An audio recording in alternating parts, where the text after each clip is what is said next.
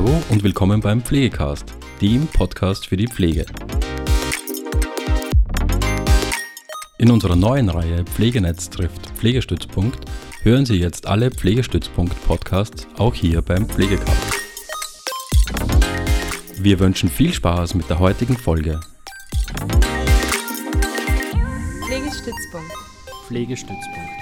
Pflegestützpunkt. Pflegestützpunkt. Pflegestützpunkt. Pflegestützpunkt. Wie wir pflegen und pflegen wollen. Die Sendereihe über Pflege und deren Zukunft.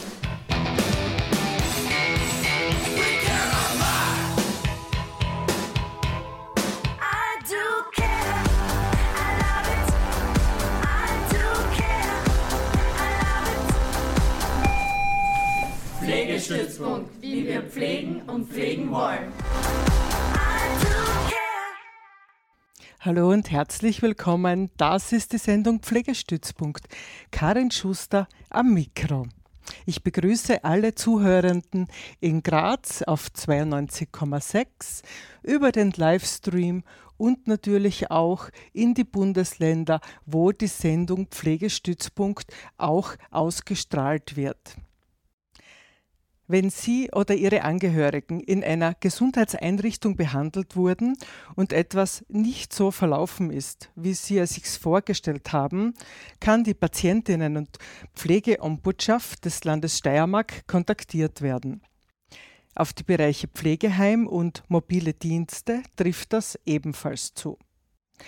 In dieser Sendung schauen wir auf die Tätigkeitsfelder der Patientinnen und Pflegeombudschaft. Es gibt Informationen über Patientinnen und Bewohnerinnenrechte, weiters über die Möglichkeiten einer außergerichtlichen Beschwerdebearbeitung und wir machen einen Blick auf die Versorgungssicherheit der steirischen Bevölkerung im Punkto Pflege und Betreuung. Im Gespräch bin ich mit Frau Dr. Michaela Wlatnik. Sie ist die Leiterin der Patientinnen- und Pflegeombudschaft des Landes Steiermark. Hallo und herzlich willkommen. Ja, auch von meiner Seite her hallo und einen, schönen Vormittag an Sie alle. Ich würde gleich beginnen mit dem, äh, dass ich Sie bitte, zu Ihrer Person ein bisschen was zum Erzählen, gerne auch was Persönliches, wenn Sie möchten. Ja, ich bin äh, in der Oststeiermark geboren, aber aufgewachsen im Südburgenland in einer Großfamilie. Ich habe dann in Fürstenfeld das Gymnasium besucht und habe dann in Graz studiert, äh, Jus studiert, also Rechtswissenschaften und bin dann sozusagen hier auch äh, verblieben. Meine ersten beruflichen äh, Schritte nach dem äh, Gerichtspraktikum habe ich gemacht bei der Patientenanwaltschaft am LKH Graz II in der Psychiatrie. Also hier sind Patientenanwälte zuständig für die Menschen, die in den geschlossenen Bereichen angehalten werden. Die habe ich im Gerichtsverfahren vertreten und habe mich im Rahmen dieser Tätigkeit auch umfassend immer wieder weitergebildet, gerade im Bereich der Kinder- und Jugendpsychiatrie, Medizin, im Rahmen der Altersmedizin und dann, als am LKH Graz II eine Abteilung für Forensik, also für geistig abnorme Rechtsbrecherinnen geschaffen wurde, habe ich mich auch hier ähm, umfassend eingebracht und auch sehr viele Fortbildungen zu diesem Thema besucht. In der Folge habe ich dann, also ich habe dann eine äh, längere, langjährige Führungskräfteausbildung gemacht, habe dann auch schon die Patientenanwaltschaft teilweise geleitet in Kärnten und der Steiermark und bin dann in Folge äh, zu Promente Steiermark und habe dort forensische Einrichtungen geleitet. Also das war äh, die, die Nachbetreuung von geistig abnormen Rechtsbrecherinnen in Wohneinrichtungen. Ich habe auch äh, teilweise mobile Dienste geleitet, Tagesstrukturen und ähm, habe auch dort Einrichtungen aufgebaut und mich dann beworben für die Stelle als Patientinnen- und Pflegeombudsfrau des Landes Steiermark und äh, wurde glücklicherweise genommen. Also das war immer so eines meiner, meiner Ziele. Ähm, in dem Bereich wieder tätig zu sein und das ist gelungen und ich freue mich sehr, dass ich das auch tun darf und die Rechte der Steier, steirischen Patientinnen äh, vertreten darf, aber auch ganz stark fokussiert auf den Bereich der äh, stationären Langzeitpflege und der mobilen Pflege. Wie lange sind Sie jetzt schon tätig in dieser Funktion? Ja, dreieinhalb Jahre, seit 2019, seit Herbst 2019. Okay. Ich orientiere mich ein bisschen im Gespräch an der Website. Äh, die würde ich auch gerne gleich durchsagen: www.patientinnenvertretung.steiermark.at. Angesiedelt ist äh, euer Einrichtung im Haus der Gesundheit in der Friedrichgasse 9. Das ist praktisch auf der Rückseite von der ÖGK. Auch gut zu wissen. Das Haus Ja. der Gesundheit, äh, habe ich den Eindruck, manchmal ist äh, so ein zentraler Ort eigentlich für die steirische Bevölkerung und ist aber gar nicht so bekannt, habe ich manchmal den Ja, Eindruck. also ich glaube, es ist eine großartige Einrichtung. Erstens einmal leicht zu erreichen grundsätzlich. Es ist dort auch die Impfstelle des Landes äh, in diesem gleichen Gebäude im Parterre. Wir sind auch im Parterre barrierefrei äh, zu erreichen, aber vieles heutzutage kommt natürlich in erster Linie telefonisch und per Mail herein. Aber natürlich kann äh, jederzeit jemand vorbeikommen, äh, auch persönlich und ohne Termin. Ja. Was vielleicht noch wichtig ist, das wissen auch viele nicht, ist, dass auch bei uns, so wie in jedem Bundesland, die sogenannte ELGA-Ombudsstelle äh, untergebracht ist. Also Genau, also es gibt in jedem Bundesland eine solche Vertretung. Habe ich mir das richtig gemerkt, dass Sie jetzt auch österreichweit da die Sprecherin sind? Ja, also das freut mich auch besonders, dass die Kolleginnen aus den Bundesländern mir das Vertrauen geschenkt haben.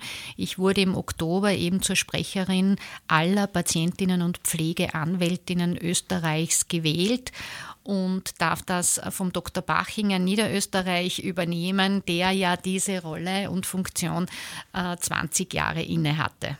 Mhm. Ja, dann auch Gratulation. Ja, danke. Ich würde sagen, äh, am Anfang machen wir ein bisschen so eine Begriffserklärung überhaupt, so dass die Zuhörenden da auch gut mitkommen können, äh, wenn wir sprechen von Patientinnenrechten, Bewohnerinnenrechten. Vielleicht Ja. können Sie da schon mal so die erste Schärfung machen der Begriffe. Naja, Patientinnenrechte sind mittlerweile sehr umfangreich. Es gibt die Patientинnencharta. Wir haben Patientinnenrechte verankert von, äh, man muss mir Auskunft geben über meine Gesundheitsdaten. Ich habe das Recht zum Beispiel, meine Krankenunterlagen zu erhalten. Ich habe bestimmte äh, finanzielle Rechte. Also das ist irrsinnig umfangreich. Ja. Man muss diese Rechte und bei den Bewohnerinnen von Pflegeheimen zum Beispiel oder mobilen Diensten geht es äh, vorwiegend auch um Qualitätsrechte. Ich habe das Recht, grob gesprochen, auf eine adäquate Pflege und Betreuung. Ich habe das Recht auf Privatkleidung. Ich habe das Recht, wenn ich in einem Pflegewohnheim wohne, das Recht, mein, äh, meinen Raum, mein Zimmer mit persönlichen Dingen zu gestalten. Ich habe umfangreiche Rechte, was äh, einen Heimvertrag anbelangt. Zum Beispiel Kündigungsrechte sind immer wieder Themen, wenn jemand das Pflegeheim wechseln will. Also diese Rechte sind irrsinnig umfangreich. Also da würde eine Stunde überhaupt nicht ausreichen, die im Detail zu erklären.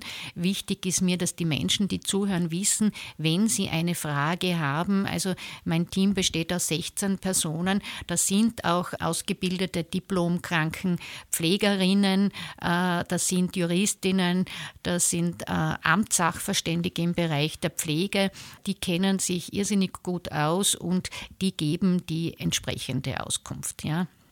Jetzt habe ich gesehen auf der Website, es gibt auch, also da seid ihr auch tätig in eurer Abteilung, Sprechtage in Pflegeheimen, weil auf der Website habe ich die Termine gefunden. Das war mir ein großes Anliegen. Also die Patientinnen- und Pflegeombudschaft, wie der Name sagt, ist, ist zuständig äh, für Patientinnen von Krankenanstalten. Da geht es in erster Linie darum, dass Menschen, die in den Krankenanstalten behandelt wurden und etwas nicht zur Zufriedenheit erfolgte, um es allgemein auszudrücken, dann einen Fehler geltend machen können und wir sie, wir sie umfangreich darüber aufklären, wie das passiert. Als ich äh, sozusagen in diese äh, Funktion gekommen bin, war es mir wichtig, diesen Bereich der Pflege noch einmal zu verstärken, weil ich bin gerne sehr vorausschauend tätig und wir wissen alle, dass es in absehbarer Zeit einen großen Anteil von Menschen Ü70, Ü80 geben wird. Das heißt, diese Menschen werden eine entsprechende qualitätvolle Pflege brauchen. Menschen, die in Pflegeheimen wohnen, und mir ist das Wort Wohnen auch so wichtig, das ist der Lebensort äh, für immer, fürs Alter. Ähm, können nicht per se zu uns kommen äh, in die Patienten- und Pflegeanwaltschaft. Das heißt, wir müssen nachgehen. Und das machen wir wirklich regelmäßig, wie Sie schon gesagt haben. Man findet die, die Termine für die Sprechtage, wo mein Team unterwegs ist, auf der Homepage. Ähm, zur Veranschaulichung, wir haben in der Steiermark aktuell 229 Alten- und Pflegeheime. Äh, es werden äh, 12.000, glaube ich, 12.500 Personen äh, betreut. Und wir haben im vergangenen Jahr von diesen 229 Pflegeeinrichtungen 128 besucht. Und da sprechen wir nicht nur mit den Bewohnerinnen, das ist unser Hauptfokus, was wir aber auch tun, wir sprechen mit den Verantwortlichen, Personen, das heißt mit den Pflegedienstleitungen, Heimleitungen auch vor Ort und versuchen auch deren Anliegen ein Stück weit mitzunehmen. Und äh, es ist auch, ich sehe meine Aufgabe auch darin, diese Anliegen dann auch äh, zum Beispiel an die Politik zu kommunizieren oder in den verschiedenen Gremien, wo ich mitarbeite, dann auch äh, dort zu sagen, ja, aber da und da hakt es. Ja.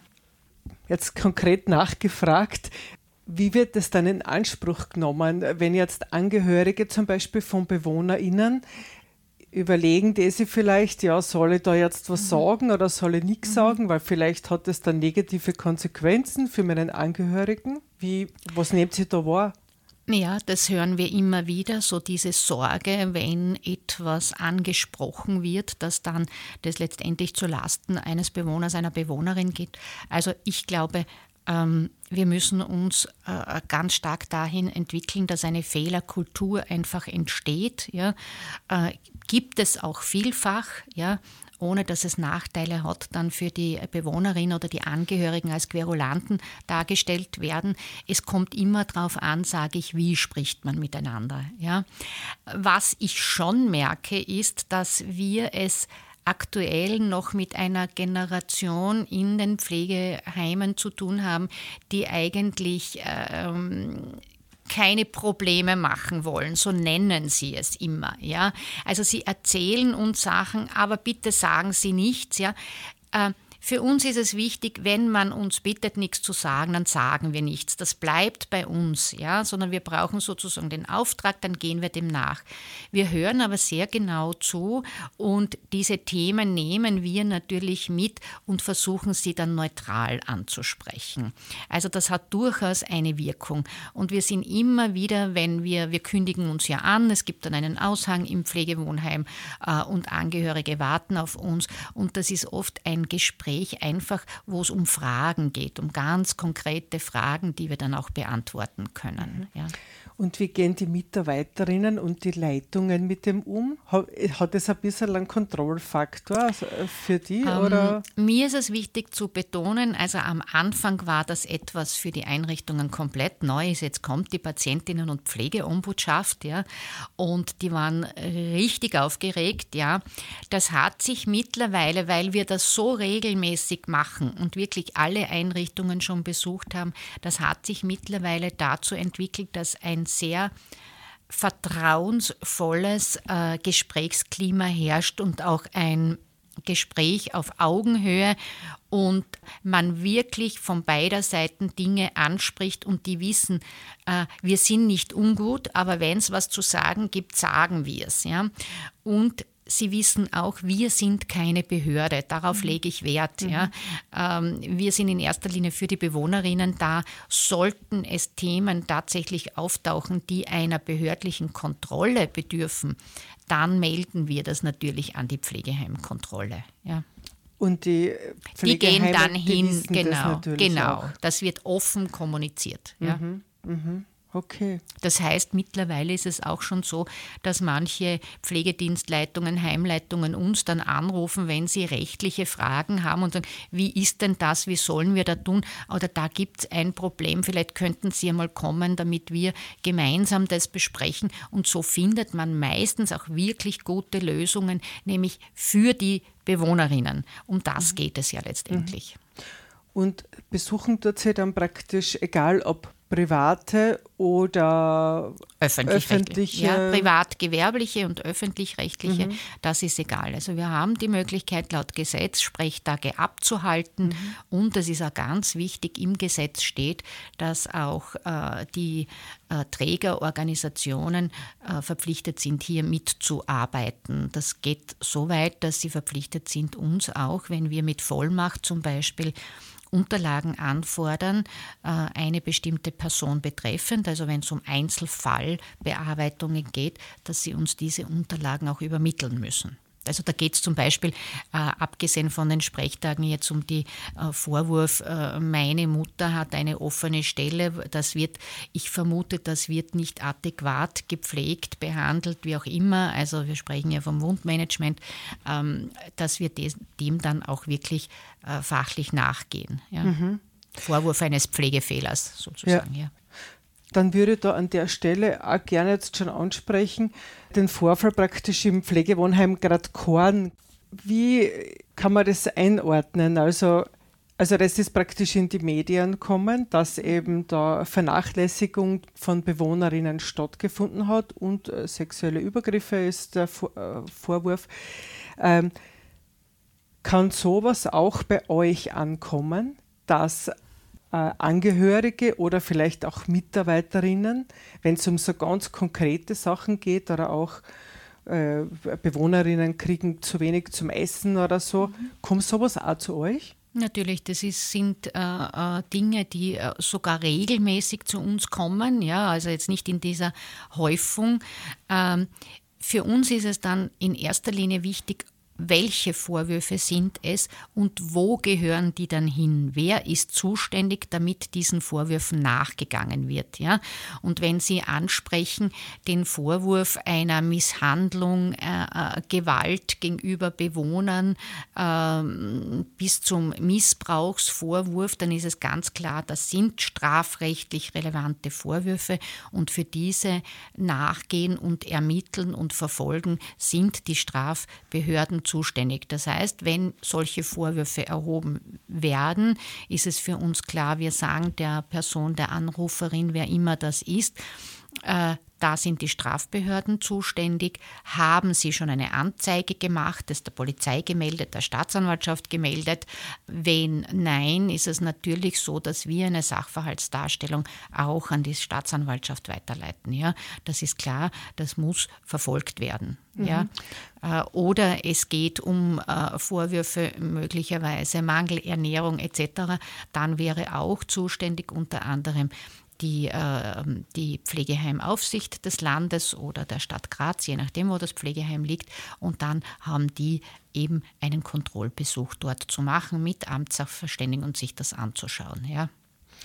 Aber das heißt, es würde auch die Kontrolle wieder von also die Kontrolle passiert immer von der Stelle, von dieser Behörde, die auch sonst für die Kontrollen eigentlich der Ja, aber nicht die strafrechtliche Kontrolle. Also okay. ein Gewaltvorwurf, ein Missbrauchsvorwurf ist ein strafrechtliches Delikt. Ja. Die, die Pflegeheimkontrolle ist zuständig für die sozusagen für die Kontrolle der Heime nach dem Steiermärkischen Pflegeheimgesetz.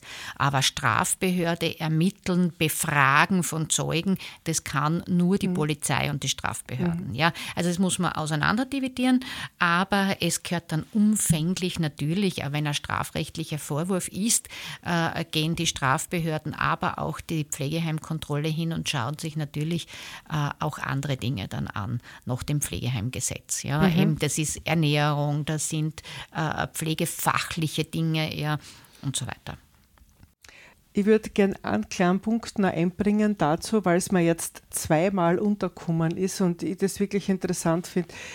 Das war Thema beim letzten Pflegestammtisch oder so, dass ähm, in einem Pflegewohnheim und aber scheinbar hat es irgendwie so eine generelle Praxis schon, dass Inkontinenzprodukte, also Vorlagen oder Windeln, da gibt es sowas wie eine Anordnung sozusagen, mhm. die sollen bis zur hundertprozentigen Auslastung getragen werden. Und ich habe es jetzt in einem Newsletter auch gelesen, der da eben zu Pflegethemen schreibt, dass das total problematisch ist, weil das, mhm. da geht es um Menschen mit äh, besonderen Bedürfnissen, mhm. die aber in einer Arbeitsstätte mhm. am Tag sind mhm. und aber bis sie wieder am Abend heimkommen, komplett durchnässt sind, mhm. weil nicht genug Inkontinenzprodukte verordnet würden. Ja. Genau, also ja. ist das für ein das Thema? Thema? Das Thema ist aufgetaucht schon im äh, Jahr 2021. Da hat die ÖGK diese Inkontinenzversorgung umgestellt. Ja da gibt es ganz spezielle Dinge. Es gibt eine Ansprechperson bei der ÖGK, den Kontakt kann ich nachliefern, wenn Sie das möchten. Ja, den habe ich jetzt nicht im Kopf, ja, äh, die genau für diese Dinge zuständig sind. Tatsache ist, dass wir das sofort aufgenommen haben, weil eine Wiener Kollegin uns das gemeldet hat. In den Wiener äh, Alten- und Pflegeheimen sei es jetzt ein ähm, ein bisschen eine Unsicherheit entstanden, weil es würden weniger Produkte verordnet. Ja. Wir haben das in den Heimen immer nachgefragt, ob es ein Problem gibt. Uh, uns wurde gemeldet, nein, weil es ist jetzt auch so, dass man die entsprechenden Produkte und auch die Anwendung und wie viel etc., das muss verordnet werden und spezielle Dinge müssen auf diese Verordnung draufgeschrieben werden und dann bekommt jeder grundsätzlich die erforderliche Anzahl. Und es läuft jetzt aber auch über eine sehr gute Beratungsschiene dieser, ähm, das werden Sie vielleicht besser wissen, Orthopädiebedarfe, die machen ja. das jetzt. Ja? Mhm. Aber es gibt eine Ansprechperson bei der ÖGK und wenn da jemand Probleme hätte, kann er sie sich gerne auch an uns wenden. Wir wissen da auch genau, wie, wie mhm. man da vorzugehen hat. Die Unsicherheit ist entstanden mit dieser Umstellung. Alles ja. klar. Super, danke. Ja, ich glaube, das war jetzt wichtig. Ja? ja. Dann machen wir an der Stelle eine Musikpause. Ich sage einmal Danke derweil. Und mitgebracht habe ich heute Musik von Viva, deutsche Rapperin, Moderatorin und Autorin. Und von ihrer aktuellen EP So viel mehr kommt jetzt das Musikstück Millionen. Und ich wünsche euch viel Freude damit.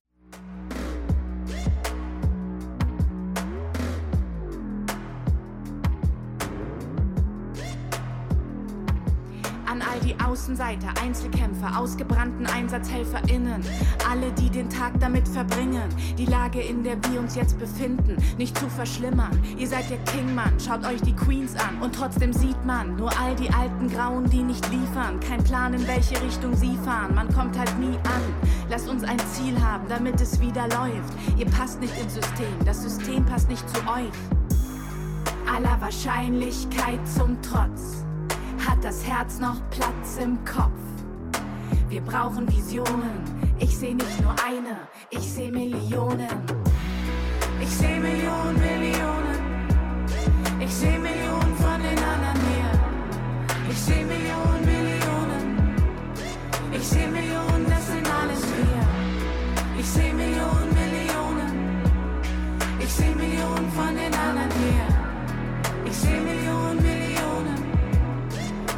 Millionen, das sind alles wir. Ich seh Millionen, ich seh Millionen von den anderen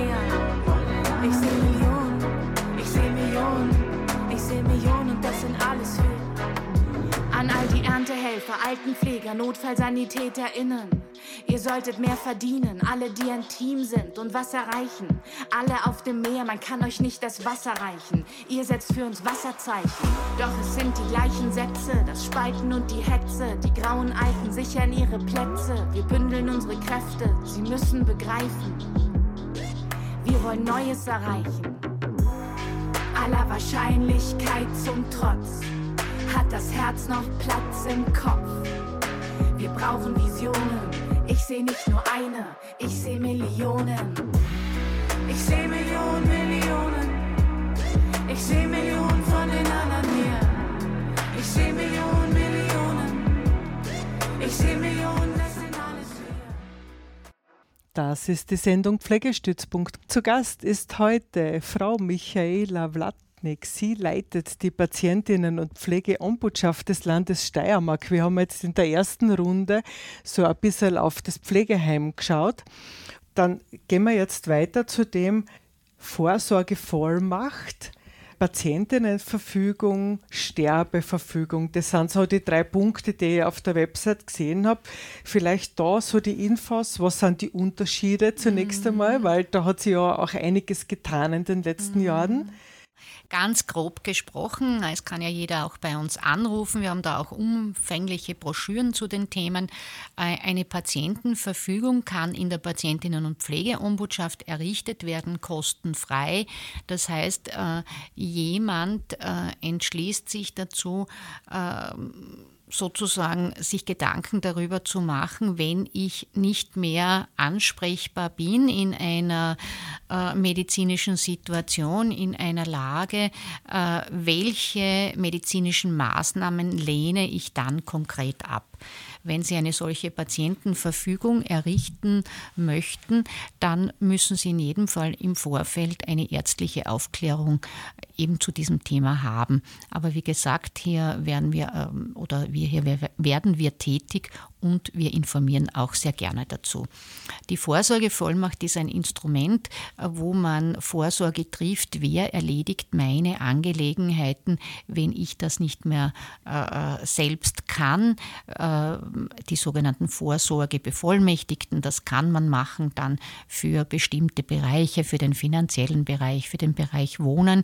Hier informieren wir nur ganz allgemein, die Errichtung einer Vorsorgevollmacht ist grundsätzlich bei den Erwachsenen Erwachsenenvereinen äh, äh, möglich oder auch bei Rechtsanwälten äh, gegeben, also diese Möglichkeit. Was wir jetzt machen, äh, das große Thema, das auch immer wieder jetzt sehr aktuell in den Medien ist, ist das Thema der Sterbeverfügung. Hier ist eben vom Gesetzgeber seit dem 01.01.2022 die Möglichkeit geschaffen worden in Österreich, dass der sogenannte assistierte Suizid in Anspruch genommen wird. Äh, dies unter der Voraussetzung, dass jemand an einer schweren, unheilbaren Krankheit leidet oder an einer äh, schweren ähm, Erkrankung mit dauerhaften Symptomen. Denken Sie dabei an äh, Multiple Sklerose zum Beispiel, Parkinson-Erkrankungen. Also hier ist unter einen ganz bestimmten engen Voraussetzungen kann man äh, assistierten Suizid in Anspruch nehmen und wir klären darüber auf, denn man muss dann eine sogenannte Sterbeverfügung errichten. Das ist ein Dokument und mit, wenn dieses Dokument nach der Beratung durch zwei Ärztinnen äh, errichtet wurde, kann man dann eben dieses äh, tödliche Präparat dann in der Apotheke beziehen. Auch hier äh, beraten wir umfassend zu diesem Thema und errichten auch Sterbeverfügungen kostenfrei in der steirischen Patientinnen- und Pflegeombudschaft. Mhm. Wie oft wird jetzt zum Beispiel sowas ähm, in Anspruch genommen, die Information und so weiter zur Patientinnenverfügung? Also das ist ungefähr, haben wir das im vorigen Jahr, wenn ich die Zahlen richtig im Kopf habe, 180 Beratungen zu dem Thema durchgeführt und ca. 50 Patientenverfügungen errichtet.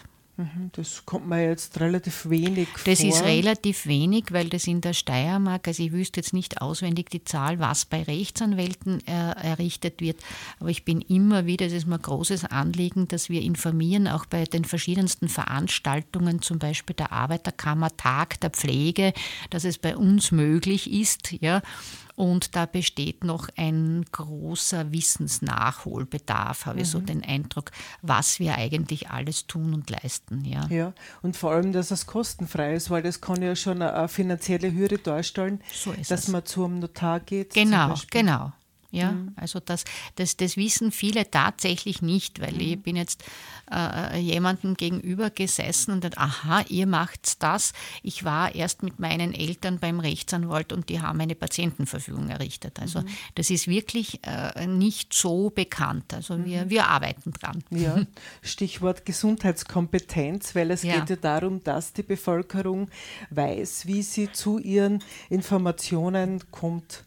So ist es. Mhm. Also ich glaube, da haben wir ganz viel zu tun im Thema Gesundheitskompetenz, der große Bereich auch der Vorsorge, der äh, viel äh, besprochenen gesunden Lebensjahre, da sind wir ganz schlecht, ja. Und da braucht es viel mehr Initiativen noch dazu, damit wir länger gesund bleiben. Genau. Jetzt würde ich gern auf den Bereich kommen, so Spital. Wir haben jetzt schon das Pflegewohnheim ein bisschen unter die Lupe genommen. Äh, Wenn es jetzt, so habe ich es nämlich auch auf eurer Website gesehen, wenn etwas schief geht. Jetzt habe ich es auch in den Sendungstitel natürlich reingenommen. Bei einem Spitalsaufenthalt beziehungsweise auch bei niedergelassenen Ärzten, Ärztinnen, da gibt es ja, ja auch mhm. Beratung. Mhm. Äh, wenn man jetzt als Patient, Patientin das Gefühl hat, das ist nicht so verlaufen, die Behandlung, ja. wie ich mir das erwartet habe. Wie geht man dann konkret vor? Also wenn man sich an uns wendet, äh, es kann per Mail sein, kann äh, per Anruf sein, da kommt das meiste rein, muss man einmal wissen, äh, es kommt im Sekretariat rein und es wird aufgenommen. Es werden dann bestimmte Fragen gestellt. In welcher Krankenanstalt waren Sie in Behandlung? Ja, das ist einmal das Erste. Dann das Zweite ist, wann war das? Ja, weil es gibt ja im Zivilrecht einen, einen, eine Verjährungsfrist. Ja, das muss man wissen, dass das drei Jahre ist, ab Kenntnis von Schaden und Schädiger. Das heißt, auch da fragen wir nach, wann waren Sie denn in dieser Krankenanstalt? Dann fragen wir nach, ja, was ist denn aus Ihrer Sicht her passiert? Also das sind einmal drei wesentliche Fragen. Die nehmen wir auf und es ist so, dass dann im besten Fall die Person, die sich an uns wendet, noch am selben Tag von der zuständigen Referentin, in den meisten Fällen ist das eine Juristin, einen Rückruf erhält und dann noch einmal genau ins Detail gefragt wird, insbesondere auch, das klingt jetzt vielleicht ein bisschen komisch, ist aber juristisch so, ist ein Schaden entstanden. Ja, zum Beispiel äh, denken Sie, Sie hatten eine Knieoperation und ein halbes Jahr nach dieser Operation äh, können Sie Ihr Knie noch immer nicht entsprechend abbiegen. Sie haben Probleme beim Stiegensteigen und so weiter. Ja, das Knie ist möglicherweise geschwollen. Ja, äh, also solche Dinge. Ja. Und dann ist es so, der nächste Schritt ist dann, dass wir, wenn das jetzt geklärt ist, wir, wir besprechen mit der Patientin ganz klar, was die nächsten Schritte sind und möglich sind. Das heißt, es geht jetzt einmal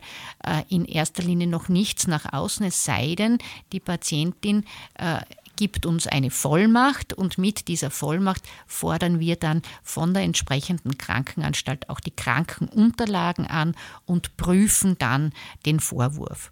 Sollte es sich herausstellen, und wir haben auch die Möglichkeit, äh, Fachärztinnen heranzuziehen, die unabhängig von der entsprechenden Krankenanstalt sind, wenn das komplexe Fälle sind, da geht es ja, die Medizin wird immer spezialisierter, da fragen wir dann auch nach und wir informieren dann die äh, Patientin auch vom Ergebnis dieser Recherche. Wir haben das jetzt geprüft. Ja, möglicherweise ist da tatsächlich ein Behandlungsfehler passiert.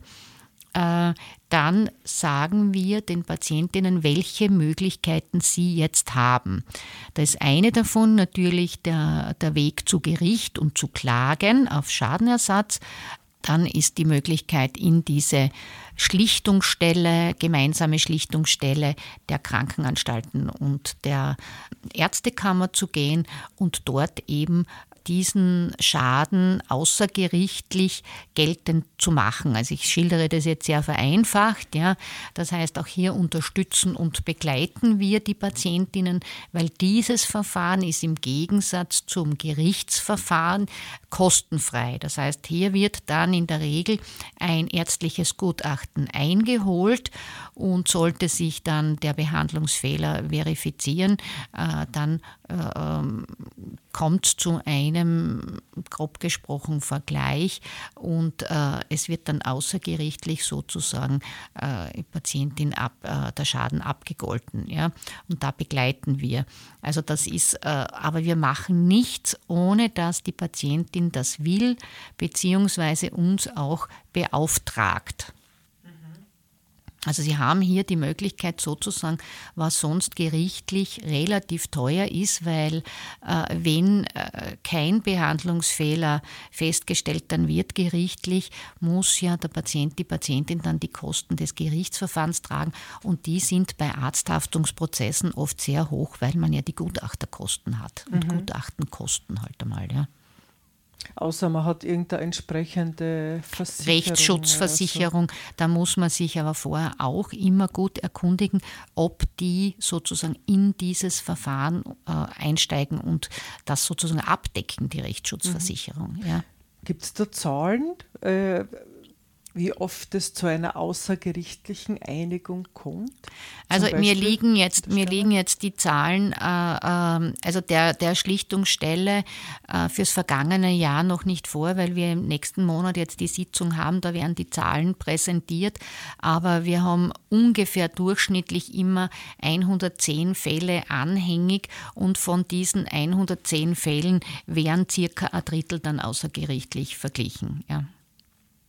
Okay, das ist ja. jetzt auch nicht erfreulicherweise. Nein, sagen, aber man muss auch so sagen, einen Behandlungsfehler äh, nachzuweisen, mhm. feststellen, das heißt ja nicht bei, diesen, bei dieser großen Anzahl von Behandlungen, die stattfinden, dass alles in die Schlichtung kommt. Ja? Also das ist ja nur ein Teil, der sozusagen da aufschlägt. Mhm. Okay. Viele Personen unternehmen auch gar nichts, ja? das muss man auch sagen. Ja? Mhm. Das ist ja mit, wenn man eh schon mit Folgen einer Behandlung konfrontiert ist, fehlt auch oft die Kraft, wirklich was zu unternehmen letztendlich. Ja, ja. das kann ich mir vorstellen. Ja. ja. Mhm, mhm. Ich würde gerne noch auf das äh, kommen zur 24-Stunden-Betreuung, weil das mhm. haben Sie jetzt nur kurz im Vorfeld angesprochen. Was habt ihr da für einen äh, ja. Handlungsraum sozusagen? Naja, die 24 Stunden Betreuung, wie Sie sagen, und nicht fälschlich, wie es oft gedacht wird, die 24 Stunden Pflege. Äh, hier gibt es sozusagen wenig Möglichkeiten aktuell äh, der Zuständigkeit, weil das ja Personen sind, die, selbstständ, die ein selbstständiges Gewerbe haben. Ja, äh, das heißt, es besteht ein Arbeitsvertrag zwischen dem zu Betreuenden und der Betreuungsperson. Wir beraten aber zu diesem Thema, aber man muss ehrlicherweise sagen, vieles in diesem Bereich ist nicht möglich zu kontrollieren und auch nicht möglich, dem nachzugehen. Ja, man, wir können nur beraten. Was für mich ein großes Anliegen wäre, ist, dass man sozusagen die Qualitätskontrolle ähm, in diesem Bereich verstärkt, ja, dass man mehr Bewusstsein schafft, auch in der Erwartungshaltung, wenn ich eine 24-Stunden-Betreuung für meinen Angehörigen zu Hause engagiere, ähm, was darf die, was kann sie leisten und was kann sie nicht leisten. Ja, da ist es mir wichtig, dass es in vielen Fällen keine professionelle Pflege ist, sondern dass die Leute ab Pflegestufe 4 gut beraten sind, sich eine Hauskrankenpflege dazu zu holen. Ja? Das ist ein wesentlicher Punkt, diese Fachpflege einfach in diesem Bereich. Erstens hat man da eine fachliche, schon jemanden, wenn die regelmäßig auch kommen, die auch drüber schaut, wie ist die Betreuungssituation. Denken Sie an die Nahrungsaufnahme, an eine adäquate. Ja? Äh, das heißt, das sind Personenbetreuerinnen, die Haushaltstätigkeiten verrichten, die Unterstützungstätigkeiten im Alltag verrichten, aber professionelle Pflege ist das in den meisten Fällen nicht. Und ich rate da auch immer den Angehörigen, sich bevor sie Lokangeboten von Agenturen aufsitzen, sich auf der Sozialministeriums Homepage. Da gibt es umfassende sachliche Informationen, was machen die Pflegerinnen, also die Betreuerinnen, Entschuldigung, was äh, äh, muss man selbst leisten, zum Beispiel ein eigenes Zimmer zur Verfügung zu stellen und so weiter. Und welche Kosten sind realistisch und kommen auf einen zu, aber auch welche Unterstützungsmöglichkeiten, also Förderzuschüsse gibt es. Ja? Und wenn man sich da einmal informiert, dann kann man auch, glaube ich, bestimmte Angebote von Agenturen noch einmal besser filtern. Ja? Mhm. Mir fällt jetzt nur ein, es gibt ja zwar so ein Qualitätszertifikat für Vermittleragenturen, aber das ist ja freiwillig und da sind ja ganz wenige nur überhaupt ja, dabei? Also ja? ich glaube, das ist ein Qualitätssiegel. Ja, ist gut, wenn es die Agenturen machen. Mhm. Das heißt aber noch lange nichts über dann über die Betreuungsqualität der einzelnen Pflegerinnen als Selbstständige, als selbstständig Tätige. Ja, das mhm. bezieht sich ja wirklich nur auf die Agentur. Ja. Mhm. Mhm. Und kritisch anmerken möchte ich auch, also das ist aber ein anderes Thema, äh, ähm, dass es natürlich, wir holen großteils dieser Betreuerinnen aus dem Ausland, dass das natürlich auch mit sehr vielen sozialen Aspekten verbunden ist. Ja. Voll, ja. Also ja. da gibt es schon so einen Culture Clash, der. Ja, genau. Äh, das und es ist ja auch ist. Im, im Ursprungsland der Betreuerinnen, glaube ich, gibt es da sehr viele Probleme, äh, wenn diese Frauen sehr lange von zu Hause weg sind. Ja, ja. Also genau. das hat, hat auch eine andere Dimension, mhm. die nicht unbedingt positiv ist. Ja die jetzt bei uns da halt nicht so gerne gesehen wird, weil ja. da gibt es so, habe ja, ich genau. schon so das Gefühl, die prinzipielle Haltung, wir holen uns das, was wir brauchen. Ja, ne? ja genau. Sind wir noch ein bisschen so in der kolonialistischen Haltung. Ja. ja, ich würde gerne noch ein zweites Musikstück spielen von Viva, weil sie auch an so schön mitnimmt, jetzt schon ein älteres Stück von ihr. Das Beste ist noch nicht vorbei.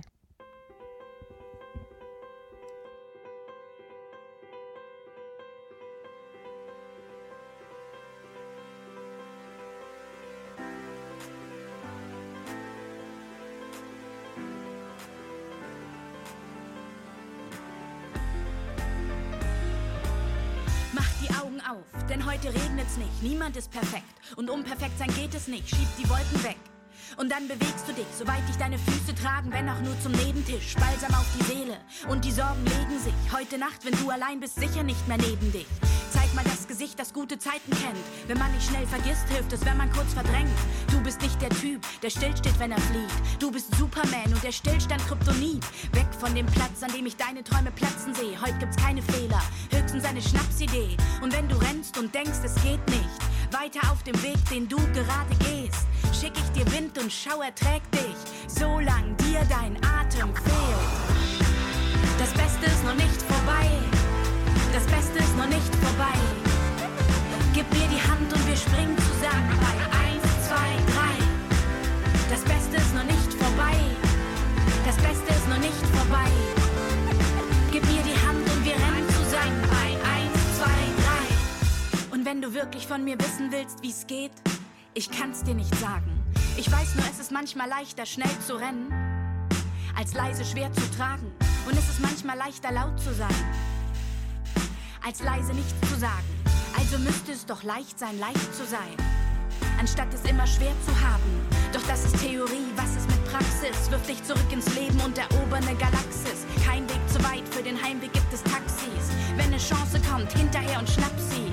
Und wenn du bremst und denkst, es geht nicht, weiter auf dem Weg, den du gerade wählst, schick ich dir Wind und schau, er trägt dich, solange dir der Atem fehlt. Das Beste ist noch nicht vorbei, das Beste ist noch nicht vorbei. Gib mir die Hand und wir springen zusammen bei 1, 2, 3. Das Beste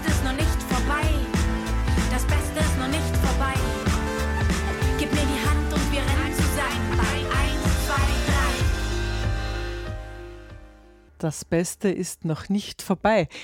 Die Sendung Pflegestützpunkt gibt es noch zehn Minuten lang.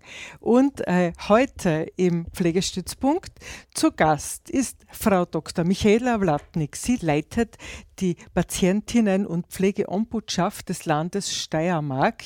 Und wir schauen jetzt in der Abschlussrunde noch, weil es schon kurz angesprochen worden ist von Ihnen, in die mobile Pflege, ob diese leistbar ist, äh, weil bei der 24-Stunden-Betreuung haben sie gemeint, wäre es gut, ob einen gewissen Pflegebedarf sozusagen da jemand dazu nehmen. Dann ist immer das ja, kann man sich das leisten? Und da hat es ja gestern einen neuen Beschluss gegeben. Vielleicht können Sie da äh, das kurz einbringen. Ja, gestern hat die Landesregierung ein Maßnahmenpaket beschlossen und das kann sich meiner Meinung nach durchaus sehen lassen, weil es äh, wieder ein Schritt näher ist zur Umsetzung mobil vor stationär. Das ist Schlagwort mobil vor stationär heißt einfach, grundsätzlich soll niemand seine gewohnte Wohnumgebung, seine Wohnung, sein Haus verlassen müssen bei Pflegebedürftigkeit, nur aus dem Grund, weil zum Beispiel, und so erleben wir es in den Sprechtagen in Alten- und Pflegewohnheimen oft, äh, die Umgebungsbedingungen nicht gegeben sind, dass man zu Hause gepflegt und betreut werden kann, ja, äh, oder es sind einfach die finanziellen Mittel nicht vorhanden, ja, sondern weil Alten- und Pflegeheim ist günstiger als Betreuung zu Hause, ja.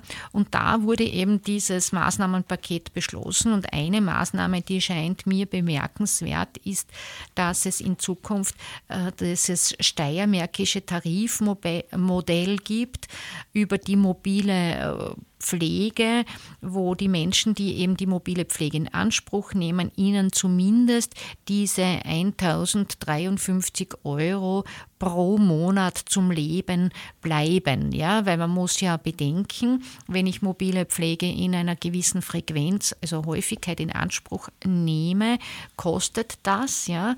Aber ich habe ja dennoch zu Hause meine Lebenshaltungskosten auch zu bestreiten. Und das ist etwas sicher äh, Großartiges, weil wir wissen, dass 80 Prozent der Menschen circa 80 Prozent der Menschen eben zu Hause betreut werden.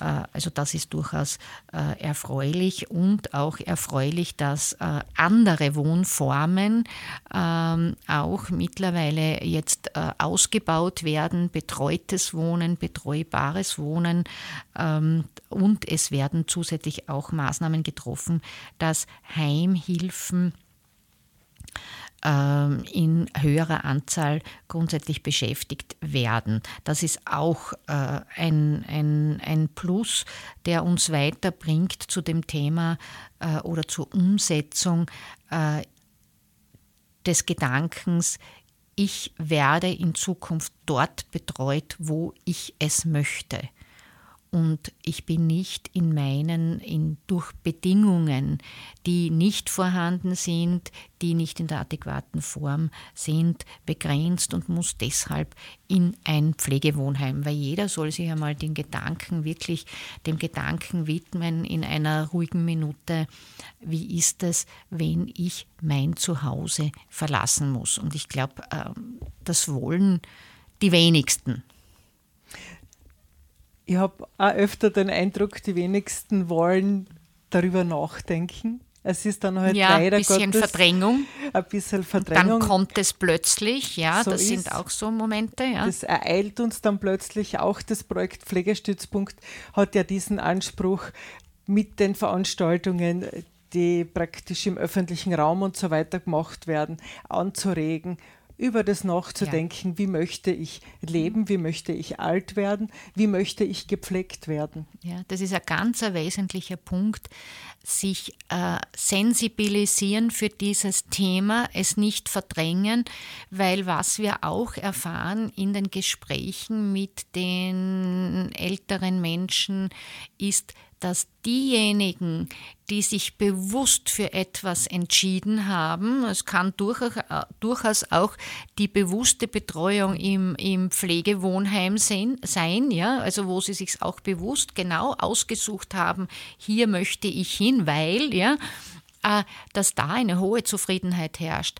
Aber wir erleben auch viel Verzweiflung, wenn es eben nicht geplant ist, auch nicht von, von Angehörigen, ja, die sich gemeinsam dann überlegen, wie könnte das ausschauen, wenn meine Eltern pflegebedürftig werden. Da erleben wir ganz viel Verzweiflung, wenn dann ein Ereignis eintritt. Denken Sie an einen Sturz, Oberschenkelhalsbruch und zu Hause ist das nicht möglich, weil es Stufen gibt, weil das Bad nicht adaptiert ist und so weiter. Also je mehr man vorausschauend hier planen kann, ja, und das ins Bewusstsein geht, dass das auch eine Phase des Lebens ist, die man planen sollte, wie auch am beruflichen Werdegang, ja, ob es dann gelingt, weiß man nicht, ja, aber das muss äh, äh, total in, in die Köpfe hinein. Und da bin ich ja sehr dankbar, wenn Sie für dieses Thema immer wieder sensibilisieren.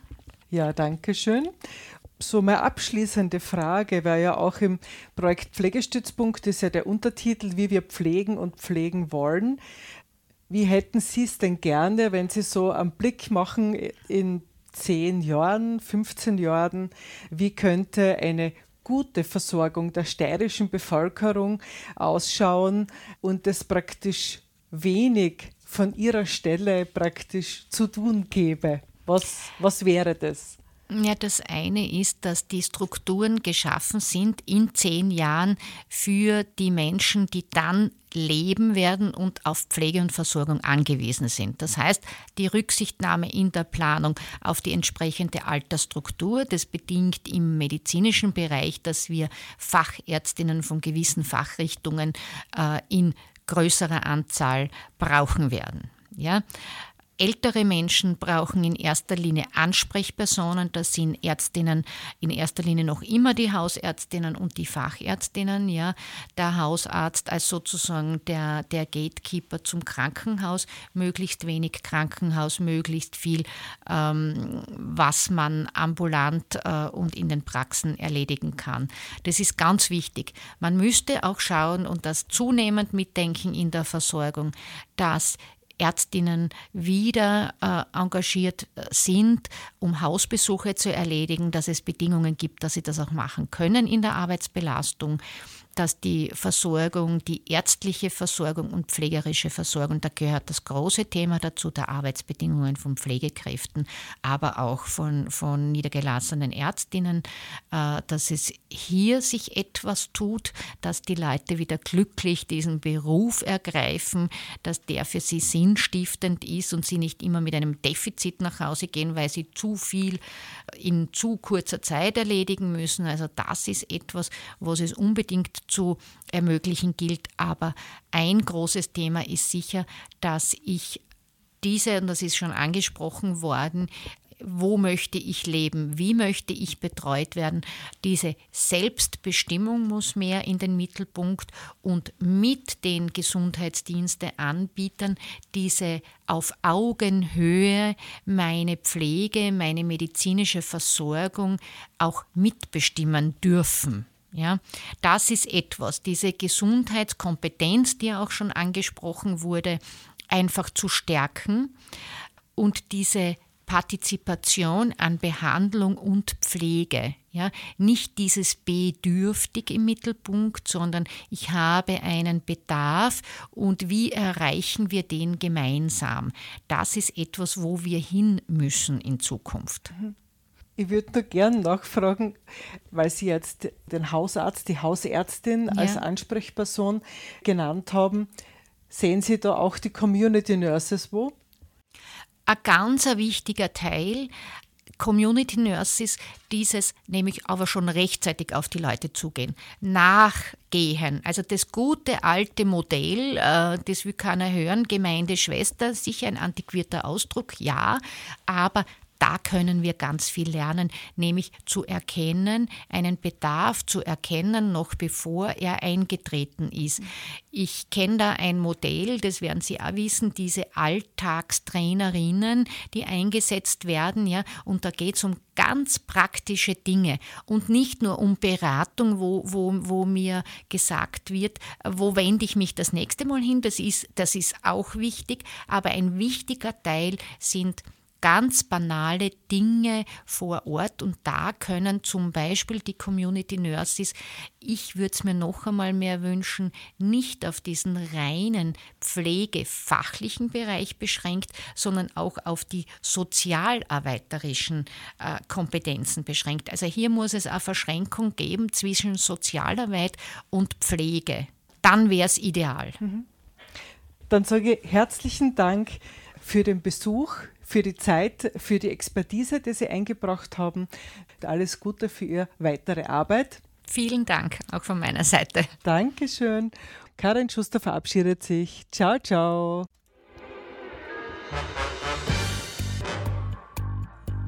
Wo kämen wir hin, wenn alle sagten, wo kämen wir hin? Und niemand ginge, um einmal zu schauen, wohin man käme, wenn man ginge.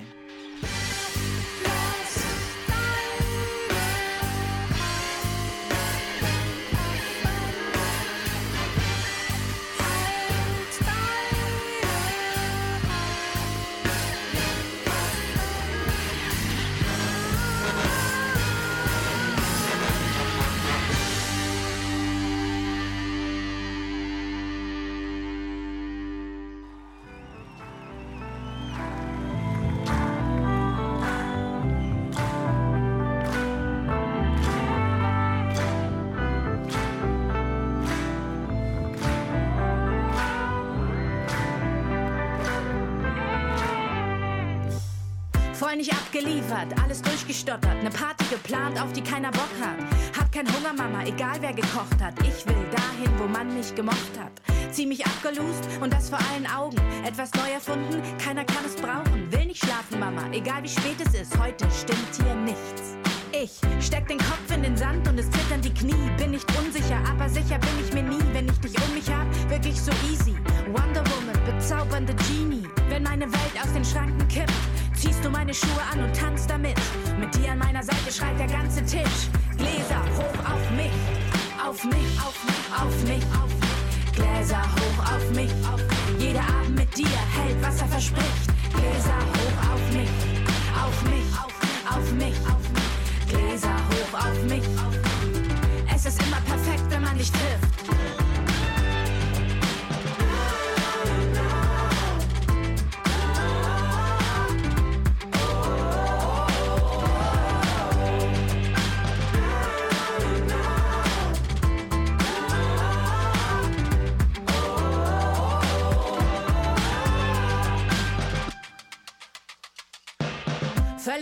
Völlig abgestürzt, Zeit ist abgelaufen. Neues Merch gemacht, keiner will es kaufen. Ich will nichts hören, Mama, ich hab das nicht gewusst. Ab heute ist damit Schluss. Gegen die Wand gefahren, vor ganzer Mannschaft. Ich dachte, es wäre Liebe, eher Bekanntschaft. Ich will nach Hause, Mama, egal wie schön es ist. Heute stimmt einfach nichts. Alles läuft, aber alles läuft schief. Ich weiß, was ich nicht will, was ich will, weiß ich nie. Du machst nicht viel, aber weißt einfach, wie du mich dazu bringst, dass ich bleib und nicht flieh. Und wenn die Welt aus den Schranken kippt, ziehst du meine Schuhe an und tanzt damit.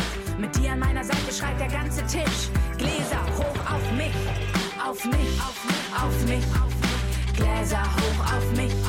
Jeder Abend mit dir hält, was er verspricht. Gläser hoch auf mich, auf mich, auf mich, auf mich. Gläser hoch. Auf mich. Es ist immer perfekt, wenn man dich trifft.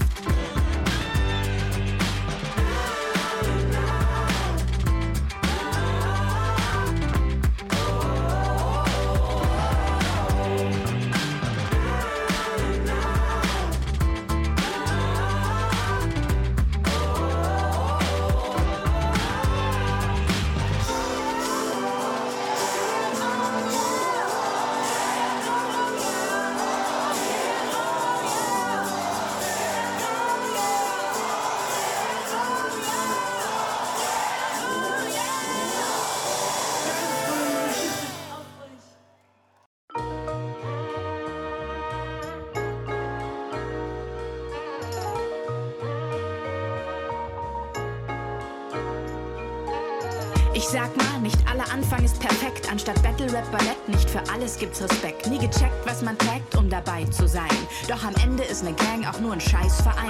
Sowas nicht gleich ein Fiver, endlich Fiver, sondern Fever, Viva, Fivel und was noch dabei war. Nina nieder, aber Fiver steht im Cypher. Nina liefert, aber Fiver kommt nicht weiter.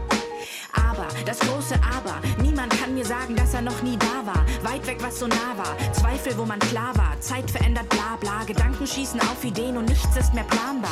Ich hab das alles in den Griff gekriegt. Glaubst du, dass es mich noch gibt, weil ich immer richtig lieg? Ja, ja. All das Reden von den Steinen im Weg. Ich glaub, dass nichts weitergeht, wenn man seine noch trägt.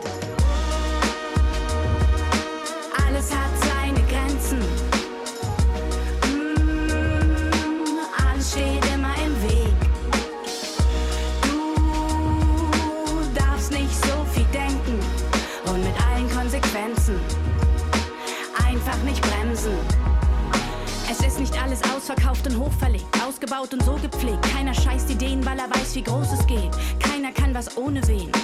Keiner geht für immer, ohne sich noch einmal umzudrehen. Seit 99 unbequem, obwohl die Hater lachen. Naja, die Hater, alle, die nichts weiter schaffen, alle, die gern machen würden, aber sich nicht trauen. Warum kriegen die im Rap immer so viel Raum?